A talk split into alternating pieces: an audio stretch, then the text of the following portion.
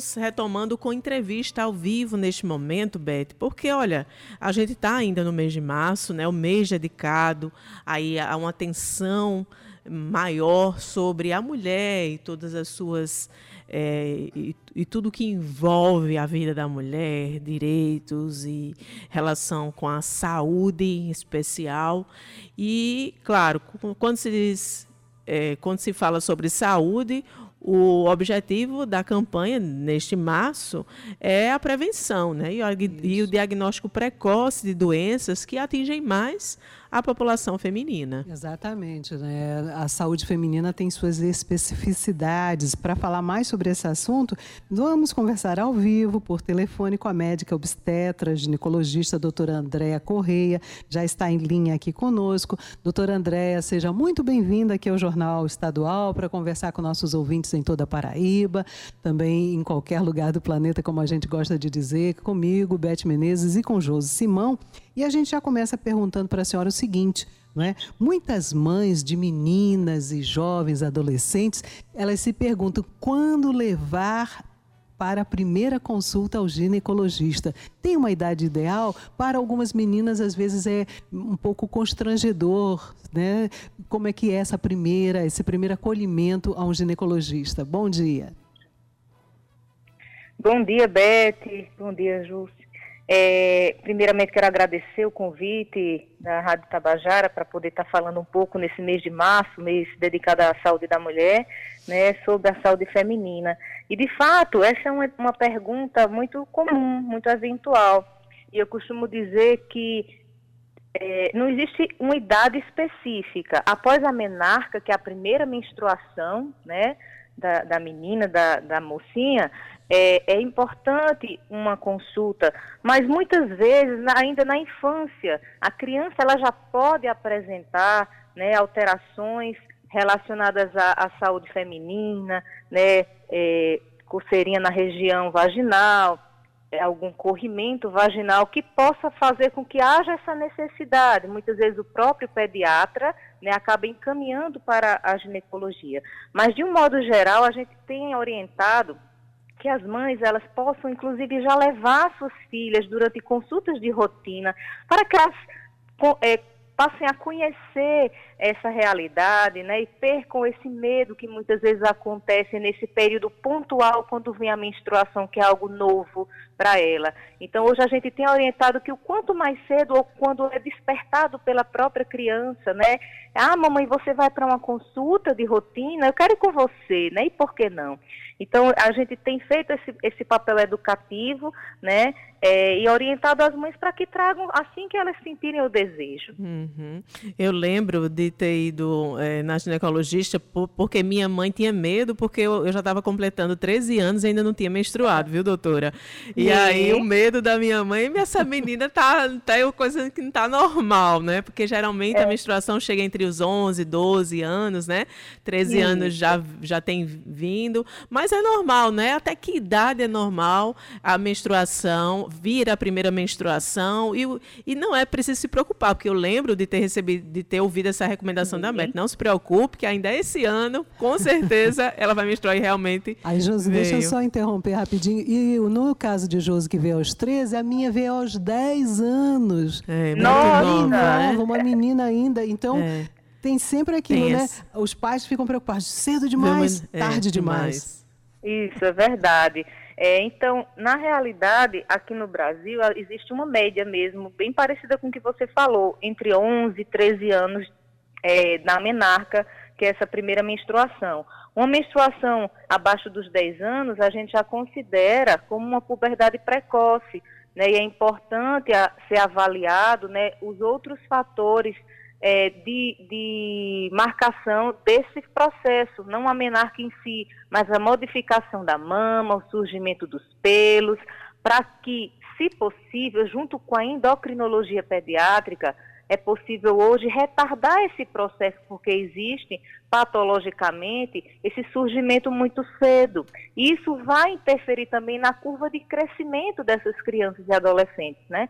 Então, não só da menina, mas dos meninos também. Então, a gente precisa estar atento, por isso é importante a avaliação periódica com o pediatra, para juntamente com a necessidade, eles vão encaminhar para a ginecologia infanto-puberal para que a gente possa, às vezes, retardar esse processo. Mas, de um modo geral, até os 15 a 16 anos é considerado aceitável que essa primeira menstruação venha. E, doutor, ao longo da vida né, da mulher, a gente sabe quando diz respeito à saúde, tá, tudo está muito é é, é, é, é, em torno da questão hormonal, né? Dessas, desses Sim. ciclos menstruais. A gente Isso. vem falando aqui bastante sobre a endometriose. Eu sou uma portadora de endometriose, já me submeti a uma cirurgia.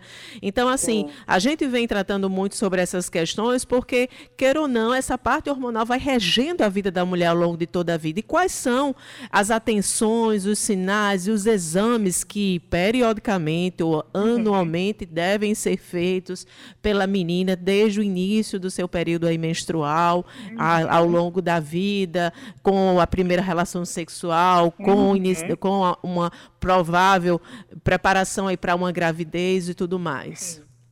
Então, é, a gente precisa lembrar que a, a mulher é cíclica, né? E o início do ciclo menstrual ele acontece a partir da menstruação. E a partir disso, é fundamental a gente observar e avaliar a mulher como um todo, né? A menina, a moça. Por quê? Porque o corpo ele dá sinais. Nós sabemos que o ciclo menstrual ele tem uma média de 28 a 35 dias. E se juntamente com ele existe algo a mais, como dor intensa, né, que hoje é um dos primeiros sinais associados à endometriose. Quantas e quantas meninas sofrem, às vezes ainda na adolescência, com menstruações tão dolorosas a ponto de modificar a qualidade de vida. Né? Esse é um sinal importante. Avaliar também o desenvolvimento né, do corpo como um todo, para ver se essa parte hormonal está de acordo. Então, a orientação em geral, né, é, após a menarca, após a sexarca, que é a iniciação sexual, é importante fazer uma avaliação periódica ginecológica, com monitorização de avaliação hormonal. Hoje nós temos, por exemplo, a, a, prolactina aumentada que interfere na menstruação, que interfere na gestação, a própria endometriose hoje, né, nós temos, vivemos é, é, uma epidemia de endometriose, a gente poderia dizer, na realidade sempre ocorreu, só que percebemos hoje um aumento, porque a mulher moderna, né, ela só atribuiu funções, né, então ela deixou a, a, a, a o período estar mais para frente, por tantas e tantas atribuições, por estar no mercado de trabalho, isso é, é são características, é uma doença que faz parte da, da, mulher moderna, porque de uma certa forma o organismo da gente ele foi feito para ciclar mensalmente, né? Então, se a gente for avaliar é, as mulheres da, de 5, 10 décadas atrás, elas poucas vezes estavam expostas à menstruação propriamente dita, porque ou elas estavam gestando ou estavam amamentando. E aí existem várias teorias que associam esse surgimento da endometriose, além da questão do estresse, que hoje nós sabemos o quanto ele é nocivo, ele é prejudicial, esse estilo de vida frenético, não ter uma qualidade de vida com sono adequado, né, com alimentação equilibrada, descascar mais, desembrulhar menos. Então, essas são as regras básicas para que a gente busque uma qualidade de vida na nossa saúde. Né? Se permitir, é, que nem sempre a gente precisa estar tá correndo, né? a gente tem que se permitir é, pausar, então, eu acho que é um conjunto de, de, de, fatores. Em relação a exames periódicos, a orientação é anual, avaliação ginecológica. Em relação à prevenção do câncer de colo de útero, que é algo que ainda é muito frequente em nosso país, se nós temos dois citológicos anuais seguidos normais, o rastreamento a partir da iniciação sexual ou a partir dos 25 anos, que é o que o Ministério da Saúde recomenda, pode ser feito a cada três anos. Né? Então, por isso é tão importante uma avaliação, quer seja na atenção básica, né, pelo médico de saúde da família, para fazer esse, esse recrutamento junto com a enfermagem da, da atenção básica, para direcionar essa assistência especializada, para que a gente possa fazer um diagnóstico precoce e traçar as melhores estratégias para a saúde de modo geral dessa mulher. E doutora André, quando a senhora fala, não é, de saúde da mulher, a gente vê que a saúde da mulher tem que ser uma prioridade para ela própria, para os governos, com políticas públicas, não é? E quando vem a iniciação sexual, doutora André, muitas vezes as mulheres é, começa a tomar anticoncepcional ou métodos contraceptivos medicamentosos sem ir ao ginecologista por conta Exatamente. própria, assim como não se faz o pré-natal muitas vezes durante a gravidez. Então, isso pode trazer problemas sérios para a saúde da mulher. Seríssimos. O planejamento familiar é algo assim fundamental, né? A partir do início sexual é necessário traçar estratégias. A gente vê em países desenvolvidos, por exemplo, tem avançado tanto com essa programação evitando a gravidez na adolescência através do Implanon, que é um dispositivo simples é, que é colocado né, no, no braço do paciente e fica ali durante três anos. Agora a gente precisa analisar que cada ser é único. Ele é preciso avaliar essa pessoa avaliar seus fatores de risco, né, antecedentes, comorbidades, para que se possa escolher o melhor método. O anticoncepcional tomado aleatoriamente, principalmente os combinados que têm estrogênio e progesterona, eles aumentam muito riscos de hipertensas, por exemplo, não podem tomar. Então, quantas e quantas vezes a gente recebe pacientes com pico hipertensivos, crises hipertensivas, acidentes vasculares, porque estava usando um método que não é adequado pra, para ela. Existem anticoncepcionais específicos para esse público. Então é importante as políticas públicas, como você muito bem colocou, a atenção básica tem que funcionar como um primeiro, com a porta de entrada, para poder acolher essas mulheres e direcionar para os planejamentos familiares. Então, existem vários serviços aqui em João Pessoa, por exemplo, que estão disponibilizando o DIU de cobre. Você chega lá por demanda espontânea, o ambulatório da Frei Damião, por exemplo, está lá disponível para quem desejar, faz uma consulta ginecológica, faz a inserção desse DIU, que não vai modificar essa parte cíclica, não, não tem influência hormonal, e vai prevenir é, é uma gestação indesejada. Então, é fundamental, pré-natal, a gente precisa acolher essas gestantes o quanto antes, para que a gente possa estratificar, porque aquelas que são gestantes de alto risco são as que vão aumentar as taxas de mortalidade, são aquelas que vão morrer e a gente vai ter uma perda para a sociedade irreparável. Porque quando se perde uma mulher, uma morte materna, ela se reflete não só para aquela família, mas para toda uma sociedade. E é preciso tudo começar da porta de entrada, que se chama atenção básica. É a partir daí que essas mulheres são direcionadas né, e a gente cuida dos 10% que são as gestantes de alto risco e dessa forma a gente previne mortalidade, assim como planejamento familiar. A paciente que tem o seu bebezinho, ela tem o direito de inserir um DIU pós-parto, um DIU durante a cesariana e já ficar tranquila nos próximos 10 anos de programação é, de planejamento. E se ela quiser tirar a qualquer momento, retira e ela está apta para gestar novamente. Uhum. Então, por isso a gente precisa trabalhar esses dois pilares, pré-natal de qualidade e planejamento familiar. Isso faz parte da nossa saúde. Há, há três, quatro décadas atrás, o, o, único cuidado da mulher era relacionado à gestação. Hoje a gente avançou e a gente precisa continuar avançando. Né? Houve modificação na lei do planejamento familiar, não só para laqueadura como para vasectomia, que foi um grande avanço, avanço no direito reprodutivo, sexual e reprodutivo da mulher. E a gente precisa continuar avançando e discutindo, trazendo essa temática é, é, é, para discussão. E por isso parabenizo vocês por mais uma vez estar focado aí na saúde feminina, está alertando a população, porque conhecimento é libertador, né? Ele realmente faz com que a gente busque os nossos direitos e lute né, por melhorias.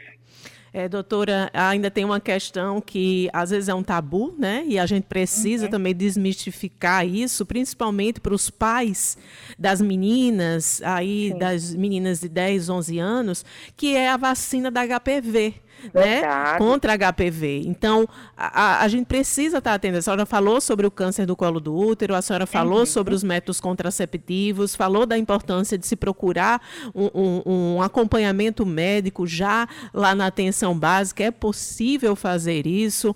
Então, porque muitas meninas aí não têm como decidirem, né? Não vão decidir por conta própria. Tem que ter é o esclarecimento e a, e a responsabilidade dos pais nesse papel, né? E algo em relação ao HPV que eu sempre gosto de frisar, eu tenho recebido, às vezes, muitos pais que ficam questionando, como você bem colocou. Eu digo, gente, o, a, o preservativo, ele não reveste os testículos. É muito simples. Por que, que a vacina do HPV é tão importante? Porque mesmo que aquela, aquela jovem seja orientada, aquele jovem seja orientado de usar a camisinha, que a gente sabe que vai prevenir doenças sexualmente transmissíveis, existem lesões de HPV na região perianal, na região do testículo, da bolsa escrotal, que durante o ato sexual pode contaminar aquela menina, aquela jovem, e basta ser uma primeira relação.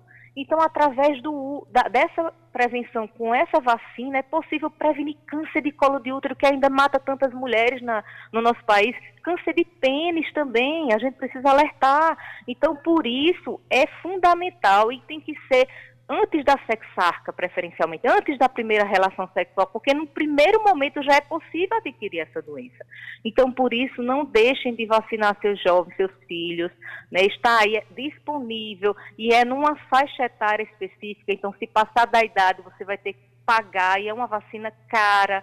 Então, vamos aproveitar que o Ministério da Saúde tem tido essa preocupação e vacinar os nossos filhos. Isso não está fazendo com que eles sejam estimulados a ter relação sexual, mas a gente precisa avaliar que o HPV também é uma doença silenciosa que pode se manifestar há 10 anos. Até mesmo na primeira relação sexual com o marido, aquele marido há 5, 10 anos atrás pode ter tido um, um contato prévio, ter a doença e transmitir para aquela esposa. Então a gente precisa ter pé no chão, reconhecer que é uma realidade e que é necessário para a gente prevenir câncer de colo de útero e câncer de pênis. Então, não percam essa oportunidade de vacinar seus filhos, levem para o posto de saúde mais próximo, tá? Principalmente na faixa etária até no máximo 14 anos, então precisa estar tá levando os seus adolescentes. Doutora, a gente teria muito mais temas assim a, a serem trazidos, né, com relação à saúde eh, feminina a, e todas essas questões que realmente precisam ser conversadas e esclarecidas através dos meios de comunicação, mas nosso tempo é curtinho. A gente agradece muito a sua disponibilidade em conversar conosco. Muito obrigada por tudo que a senhora trouxe aqui de informação e agradecemos e fica já o convite para uma próxima oportunidade, viu? A doutora aí, médica ginecologista e obstétrica obstetra André Correia. Ah, eu que agradeço, gente. Foi um grande prazer. Só para terminar, bem rapidinho, não esqueçam, gestantes e puérperas está liberado já no nosso município de João Pessoa a vacina bivalente. Vão atualizar o cartão de vacina de vocês. Perfeito. Excelente chamamento Tchau. e alerta. Obrigada, Tchau. doutora Andréa.